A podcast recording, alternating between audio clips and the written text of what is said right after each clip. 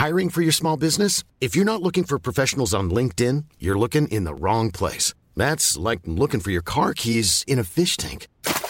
LinkedIn helps you hire professionals you can't find anywhere else, even those who aren't actively searching for a new job but might be open to the perfect role. In a given month, over 70% of LinkedIn users don't even visit other leading job sites. So start looking in the right place. With LinkedIn, you can hire professionals like a professional. Post your free job on linkedin.com slash people today. Exécuté par qui Fabrice Florent. Bonjour, bonsoir, bon après-midi à tous et bienvenue dans cet épisode d'introduction à mon nouveau podcast éphémère. J'ai eu l'idée de ce podcast en interviewant William Régeau il y a quelques semaines. Il a écrit ce livre qui est intitulé Trouver sa raison d'être et en lisant le bouquin et en me frottant aux questions qui sont proposées, je me suis dit que ça valait vraiment la peine de vous partager ces questions et pourquoi pas d'en faire un podcast. Alors ce nouveau podcast, et oui c'est un podcast de plus pour moi, démarre donc ce 31 octobre et durera ensuite pendant 30 jours tout au long du mois de novembre.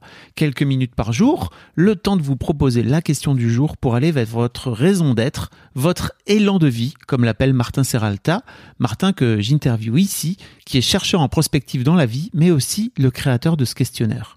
Si vous écoutez ce podcast, je me dis que vous devez être intéressé par ces questions et cette envie d'aller le plus possible vers vous-même quelque part. D'où cet épisode que je vous propose aujourd'hui, qui est un épisode d'introduction et de présentation quelque part. Vous pourrez retrouver un lien directement dans les notes de cet épisode pour vous abonner ou bien dans votre appli de podcast préféré en cherchant Trouver sa raison d'être. Abonnez-vous dès maintenant pour ne rien manquer tout au long du mois de novembre. Voici donc l'épisode d'introduction avec Martin Serralta, un épisode un peu plus long que les autres. Puis à partir de demain, le 1er novembre, on vous proposera chaque jour une nouvelle question en quelques minutes, expliquée d'abord par Martin, puis on vous donnera avec William Régeau nos ressentis sur la question du jour. Voilà.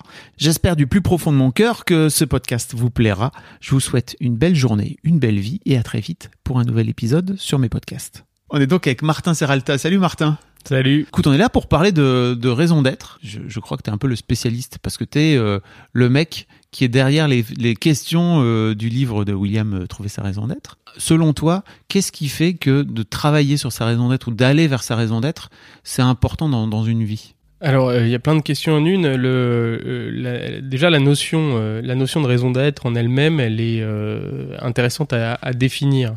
Et moi, j'aime bien la définir parce qu'il y a plein de façons de le faire, avec un concept qui est un concept qui vient du philosophe Bergson, qui est l'élan vital.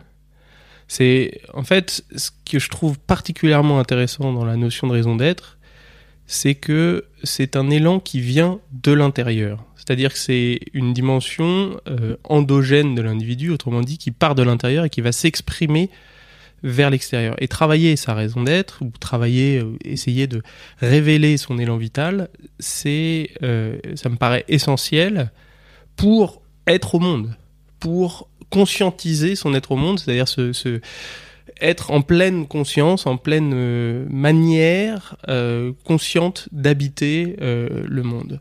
Donc c'est un travail de révélation. C'est pas tellement un travail de, c'est pas un travail de définition. C'est euh, quelque chose qu'on rend plus clair, plus tangible pour mieux être au monde et mieux s'inscrire au monde. Et qu'on a en soi, selon toi, dès la naissance ou On a euh, un élan vital euh, à partir du moment où on est vivant. C'est-à-dire que je pourrais même dire que, euh, et c'est ce que dit Bergson aussi, mais c'est que c'est une caractéristique de tous les organismes vivants. L'élan vital, c'est cette espèce d'élan créateur de la vie qui fait qu'il y a, il y a une force, une énergie, quelque chose qui cherche à se déployer au monde. Donc une plante a un élan vital, un animal a un élan vital, une forêt a un élan vital, une organisation, quelle qu'elle soit vivante, a un élan vital. Et donc un individu, par définition, être vivant, a un élan vital dès la naissance. Après, cet élan vital, il peut être de nature différente. C'est vraiment quelque chose d'évolutif. Donc c'est intéressant à plusieurs moments dans sa vie de révéler son élan vital pour euh, conscientiser notre être au monde à ce moment-là. Qu'est-ce qui t'a donné envie, toi, de travailler sur, sur ce concept de raison d'être? Alors, ce qui m'a donné envie historiquement de travailler dessus, c'est euh, le fait de travailler dans des organisations euh, et de, de, de, travailler principalement sur les logiques d'interaction entre les individus dans des organisations. C'est-à-dire comment concrètement coopérer en étant soi-même les, philosophes convivialistes euh, euh, définissent le convivialisme comme philosophie en disant coopérer en s'opposant sans s'entretuer. Les convivialistes, ils reconnaissent le principe de souveraineté individuelle, c'est-à-dire que, pour coopérer, on a besoin d'exprimer sa pleine souveraineté, c'est-à-dire son individualité, sa singularité. Et donc, pour créer des espaces de coopération efficaces, au service d'un élan collectif, eh ben, la première étape, c'est de connaître son élan personnel. C'est d'exprimer, d'être plus en capacité d'exprimer sa souveraineté. Si j'exprime mon élan vital personnel, si j'exprime ma raison d'être, si je trouve ma raison d'être, que je la révèle et que je la révèle aux autres, eh bien, je vais être davantage en capacité de coopérer et de contribuer à un plus grand bien commun, par exemple. Ok, et donc ce travail-là que tu as fait vient à la base de travail que tu as fait en entreprise alors, il vient d'une recherche qui concernait pas que l'entreprise. Euh, moi, j'ai toujours une passion pour les organisations euh, complexes, euh, donc euh, qu'on trouve évidemment dans les dans les entreprises, euh, mais aussi par exemple dans une copropriété. On a des organisations complexes, extrêmement parfois tendues, où la, les, les, singularités peuvent s'exprimer de façon violente, dans des associations, des mouvements collectifs qui sont constitués ou non constitués, et puis à l'échelle des pays. je m'intéresse beaucoup à la question du commun à l'échelle d'un pays, et, et donc c'est parti de là mes premières expérimentations euh, ont eu lieu dans des organisations de type entreprise, mais aussi euh, avec des associations ou autres. Comment t'en es venu à, à, fonder ce questionnaire? Comment t'en es venu à te dire, ok, donc euh, à partir de ce travail-là, il faut faire en sorte de créer un questionnaire et d'avoir 30 questions. Comment, comment ça s'est construit, j'imagine, dans le temps? Alors, euh, il n'y a, a, pas toujours eu 30 questions. Euh, je suis parti de, je me suis inspiré de beaucoup de travaux euh, qui existent, de traditions. Il y a, y a beaucoup de gens qui travaillent avec euh, des questions qui tournent autour de l'ikigai, qui est euh, un mode de questionnement inspiré de, de, enfin, qui vient du Japon. qui vient questionner en fait son, son, rapport au monde à travers quatre questions qui permettent de révéler son ikigai qui est la même chose, hein, qui est l'élan vital ou la raison d'être. Euh, je me suis inspiré d'autres types de questionnaires et puis j'ai travaillé sur euh, les biais cognitifs à activer pour pouvoir sortir de ces conservatismes. Autrement dit, si on me pose la question de c'est quoi ta raison d'être, euh, de façon un peu basique, souvent je vais avoir des réponses extrêmement convenues. Or, l'enjeu, comme je l'expliquais juste avant, c'est d'aller toucher la singularité de l'individu, c'est d'aller toucher quelque chose qui, parle singulièrement de ce qui le met en mouvement, ce qui le fait lever le matin, etc. Et du coup, ce qui est particulièrement euh, intéressant, c'est de trouver des questions qui vont venir me décadrer de euh, mes modes de pensée euh, classiques, qui vont venir me faire faire des pas de côté, me déstabiliser, pour que j'arrive à identifier ben, un fil rouge ou des fils rouges et pour répondre en particulier, euh, particulièrement à, à, cette question de qu'est-ce qui aujourd'hui, en ce moment, me met en mouvement et comment je le fais de façon singulière. C'est deux et là on retrouve les travaux de Jung euh, sur les préférences en fait. Ouais. Hein. C'est vraiment combiner ça à quelque chose de l'ordre de, la, finalité ou de, en tout cas de, l'orientation du sens de mon action. C'est pour ça que la, notion d'élan vital, euh, c'est ce que dit euh, très bien aussi euh, la philosophe Sophie Chassa qui, en parle aussi très bien. C'est ce mouvement, c'est l'élan, c'est la lance. Il y a quelque chose de l'ordre de la projection. Et l'autre dimension, la préférence, c'est comment je projette comment je me projette en fait et comment je me projette au monde.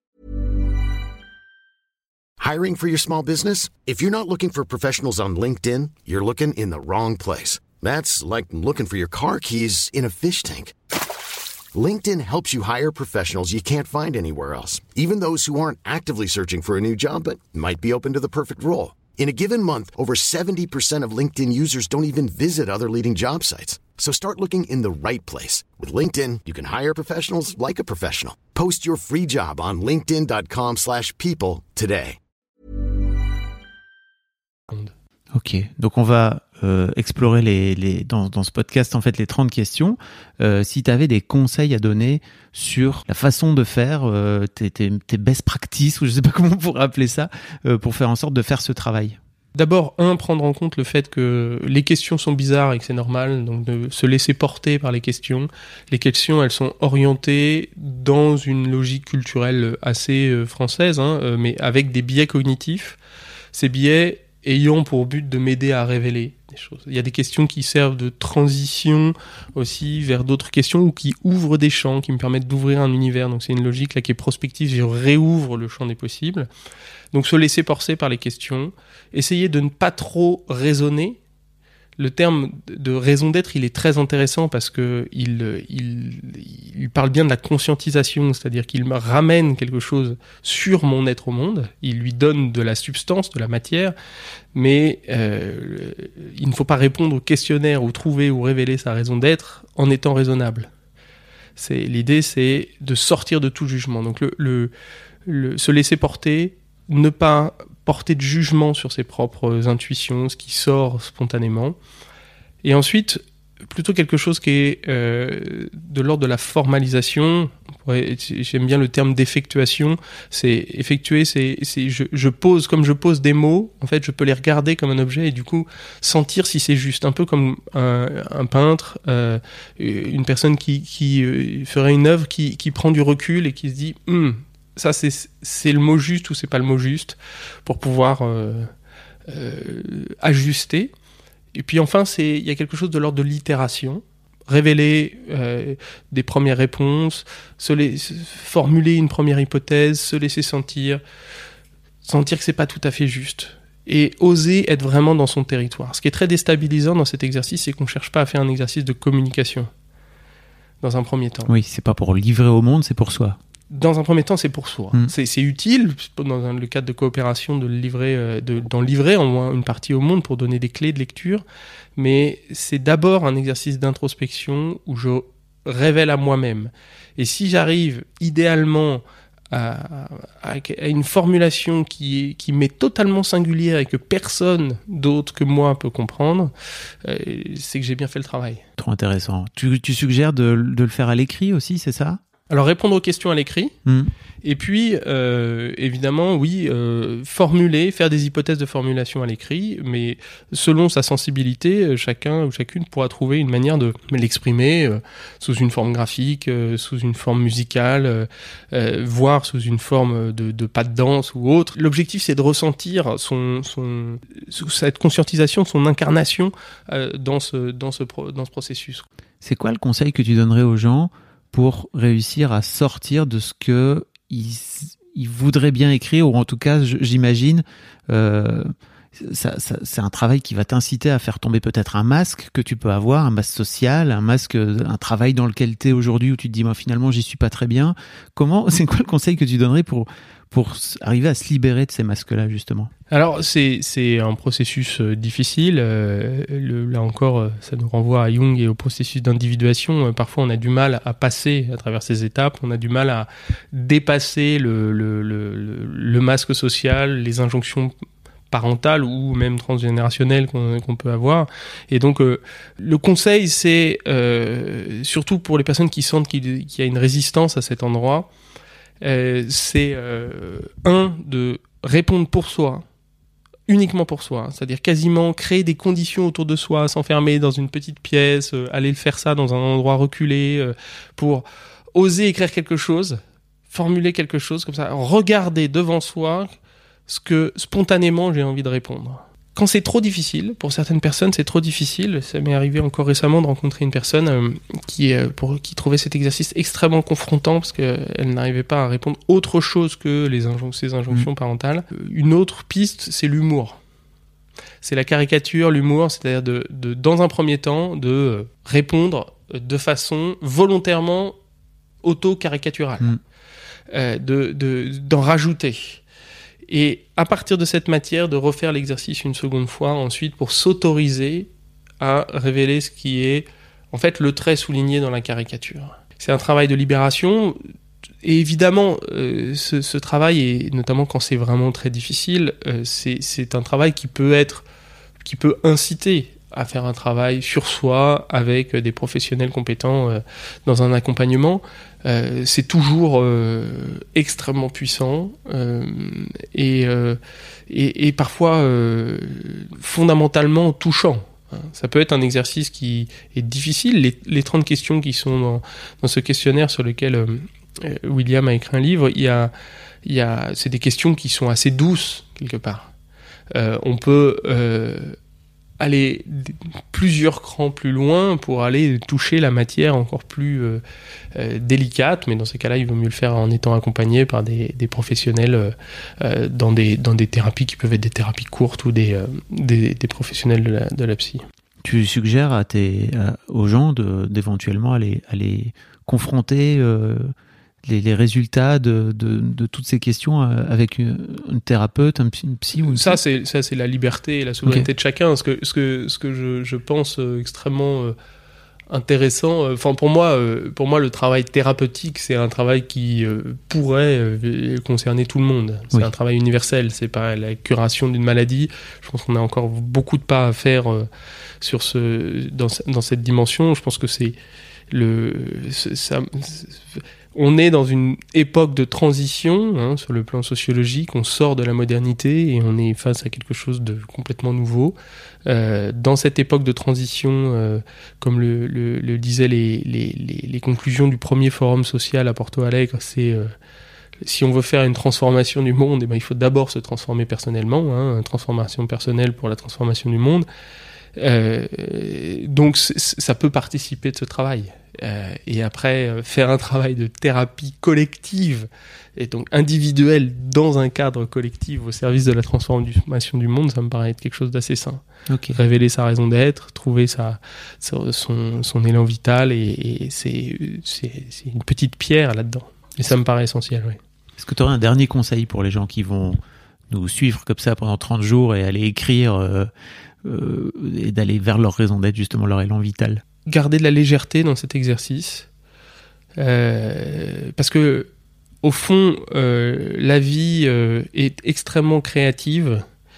Et donc, c'est, finalement, cet exercice, c'est juste un exercice qui nous invite à nous laisser porter par un élan vital global, universel, quelque chose de l'ordre de l'élan, c'est reconnecter à quelque chose qui est présent partout autour de nous.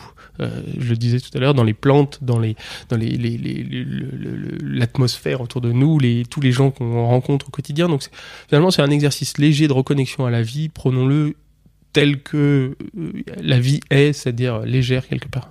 Eh bien, c'est très bien. On va faire ça avec légèreté alors. Merci beaucoup, Martin. Et on va être rejoint par William dans l'épisode prochain, donc n'hésitez pas.